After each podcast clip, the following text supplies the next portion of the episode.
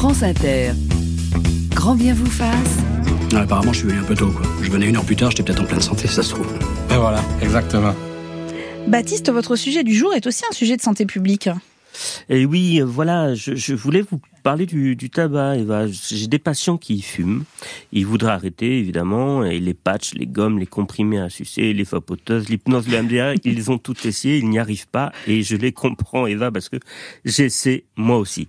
Alors, je ne suis pas un gros fumeur, hein, deux à trois cigarettes par jour. Mais depuis quelques mois, je voudrais vraiment arrêter. Je vais avoir 39 ans. Je suis papa depuis peu. Et j'ai lu cette étude récemment qui disait que si on arrive à arrêter le tabac avant 40 ans, alors notre espérance de vie est quasiment la même que les non-fumeurs. Ah oui, ça vous laisse un an. ça me laisse un an pour arrêter. Eva. Alors là, là, évidemment, tous les fumeurs qui nous écoutent et qui ont 41 ans doivent se désespérer un petit peu. Bref, j'ai peut-être un début de solution pour eux.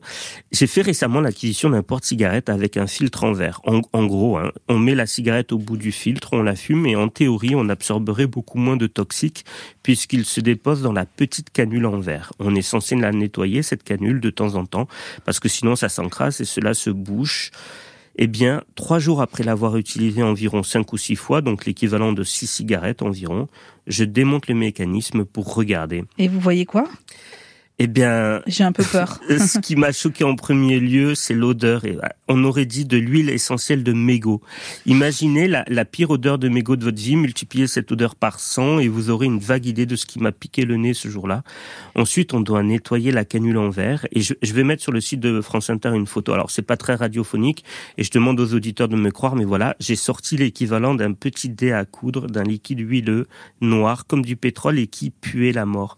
C'est c'est une expérience vertigineuse pour un fumeur. Parce que J'imagine. c'est oui. C'est- comme si on voyait ce que d'habitude on ne voit pas, c'est-à-dire tout ce qui se dépose dans nos gorges et nos poumons, puis nos artères. Alors, je mettrai la vidéo aussi sur Instagram.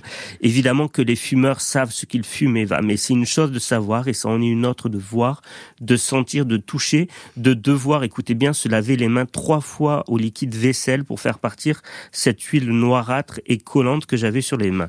Alors, je ne jetterai jamais la pierre aux fumeurs. On fume tous pour une raison. Parfois, c'est pour supporter un quotidien abrutissant. Parfois, pour apaiser angoisses existentielles. Peut-être même que certains fument pour contrôler la manière dont ils vont mourir un jour. Il n'empêche, on ne se fait pas du bien. On enrichit l'industrie du tabac. Je n'ai pas de conseils à donner, mais essayez ces filtres. Pas pour leur prétendue vertu, non.